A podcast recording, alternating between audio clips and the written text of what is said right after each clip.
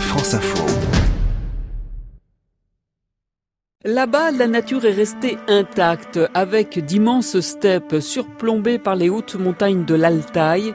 La Mongolie, entourée au nord par la Russie et au sud par la Chine, est connue pour ses étendues sauvages et sa culture nomade.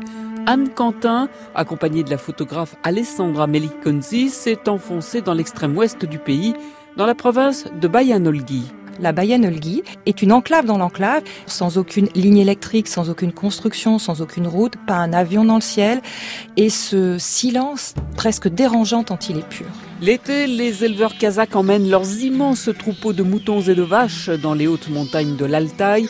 Les femmes installent les yourtes et sur place, la vie est des plus simples. Les biens les plus précieux sont l'eau, si rare dans ces régions où il ne pleut qu'en juin et en juillet que pour tondre les moutons, on attend les premières pluies laissant au ciel le soin de laver la laine sur le dos de la bête.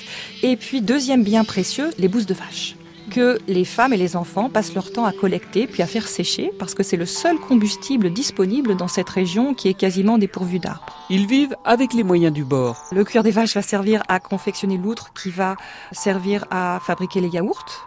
Le cuir des vaches va servir aussi à fabriquer l'arnachement des chevaux. Et puis, on ne mange ni fruits ni légumes qui sont beaucoup trop chers parce qu'ils viennent de la ville, qu'ils sont souvent importés de Russie. La plupart des gens mangent euh, du mouton bouilli matin, midi et soir.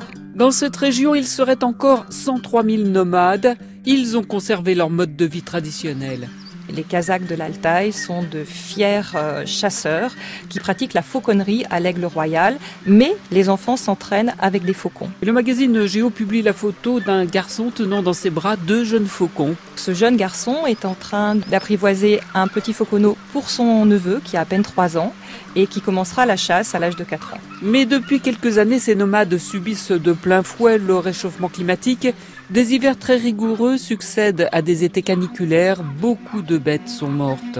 Les Mongols sont très inquiets. J'ai rencontré l'ancienne ministre de l'Environnement qui me disait que les prévisions du GIEC annonçaient que la Mongolie allait se réchauffer deux fois plus vite que le reste de la planète. Et rien qu'en Bayanolgi, les glaciers ont perdu 40% de leur surface euh, sur les dernières années. Anne Quentin du magazine Géo.